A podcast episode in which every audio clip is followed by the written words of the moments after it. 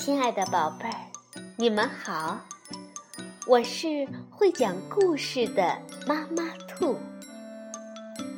故事是可以玩的，欢迎宝贝儿们到小粽子和妈妈兔一起边看边听，玩故事。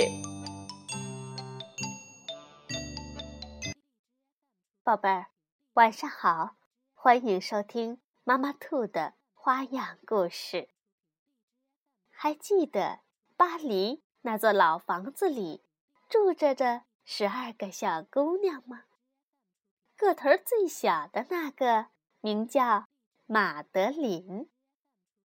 别看马德琳小小的，精力却特别旺盛，有时候还会因为好奇好动而闯祸。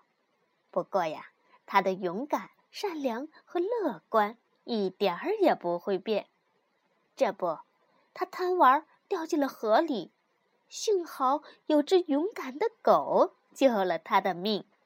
好，今天我们就来讲一讲马德琳的狗狗救星，是由美国的路德维格·贝梅尔曼斯著，任蓉蓉翻译，新星出版社出版。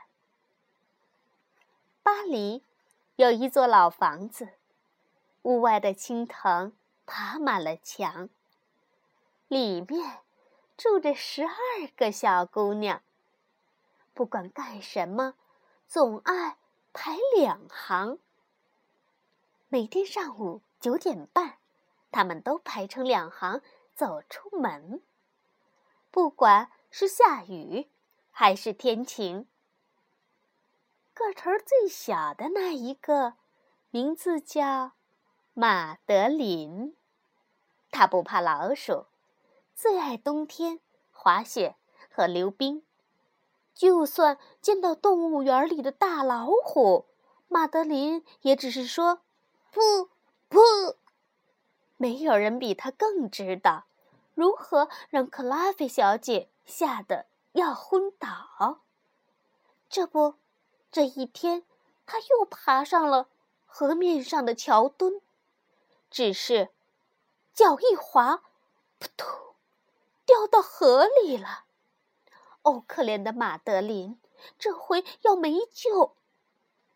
岸边的人、钓鱼的人、他的伙伴、老师、路过的行人都大叫起来，有的把鱼竿甩了出去。船上的人抛下救生圈，可是，就是差那么一点儿，才够得到马德琳。就在这时，呜呜呜呜！忽然有只狗飞快地跳下水，把马德琳拉上了岸边的码头。马德琳得救了。克拉菲老师一边帮马德琳洗热水澡，给她换衣服，一边说道。希望以后你会乖乖听话。现在，赶快喝一杯洋甘菊茶。哦，晚安了，孩子们。希望你们好好睡。晚安，晚安，亲爱的克拉菲小姐。老师，克拉菲小姐关掉灯，刚一走开，孩子们就开始大吵大闹。全都争着要跟那只狗睡觉。这个新来的狗狗学生，真是既热心又聪明。饼干、牛奶和牛肉，他最爱吃。珍妮花，这是大家给狗狗取的名字。狗狗珍妮花会唱歌，甚至好像会说话耶。狗狗珍妮花最喜欢每天出门去溜达。不久，天空开始下大雪，屋子里却温暖又舒服。就这样，很快过去了六个月。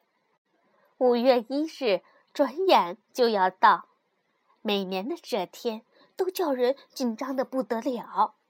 因为学校董事会的一大群董事，五月一日这一天要来学校巡视。他们的视察非常彻底，每个人的心都提到了嗓子眼儿里。里边是什么东西？快点出来，让我看仔细。董事会的头头一边用手杖狠狠地戳着地板，一边大叫道：“天哪，是只狗！校规上面不是要学校里面禁止养狗？克拉菲小姐，请把它赶走。”董事会的头头对着克拉菲小姐命令道。克拉菲小姐回答说。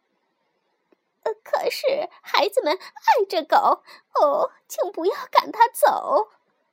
可是那位董事会的头头苦苦脸爵士却哼了一声说：“哼我说这真是太丢人，竟让这些小姐们拥抱一只来历不明的畜生。走吧，走吧，滚开，滚开，走得远远的，再也。”别回来！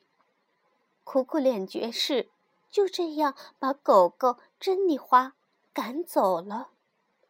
马德琳一下子跳到椅子上，大声叫道：“珍妮花小姐是法国最高贵的狗，谁也没它好。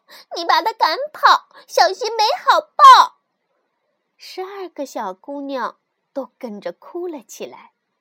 老师克拉菲小姐哭着说：“哭啊，叫啊，全都没用，还是赶快穿好衣服出去找吧，动作越快越好，这样才能把我们的狗找到。”小姑娘们跟着老师来到了大街上，他们这边看，那边瞧。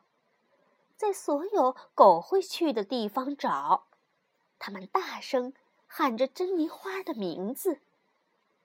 可是哪儿都找不到。警察也说：“那样的狗我们从来没见过。”小姑娘们找了好几个小时，最后只好回家，个个垂头丧气。哦。珍妮花，你在哪里呀？哼，珍妮花，快点回来吧！马德琳站在窗前，面对着黑黑的夜、空荡荡的街道，自言自语地说：“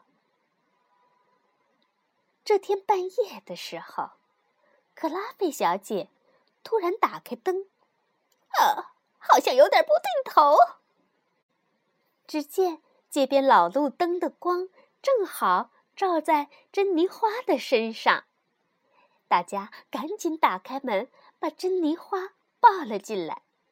大家亲她，抱她，喂她吃饱，这才上床去睡觉。哦，晚安，孩子们，希望你们好好睡。晚安，晚安。亲爱的克拉菲小姐，老师关上灯，刚走掉，孩子们马上又吵闹起来。每个小女孩都在叫：“珍妮花，今晚得跟我睡觉。”“珍妮花，今天晚上要跟我睡。”这天夜里第二趟，克拉菲小姐又把灯开亮，害怕是出了什么事儿。她跑得飞快，有多快跑多快。哦，如果你们再为珍妮花打架，对不起，她就必须离开这个家。就这样，乱哄哄的场面就此平定了，一下子变得好安静。这天夜里第三趟，克拉菲小姐又把灯开亮。怎么了？哦，他简直猜不透哎！一下子哪儿来这么多的小狗？数量还正好够。原来是狗狗珍妮花产下了十二只狗宝宝。现在，每个小女孩都可以有一只自己的狗。好了，宝贝儿，马德琳的狗狗救星就讲到这里，我们下一次继续来讲马德琳的故事。晚安，宝贝儿。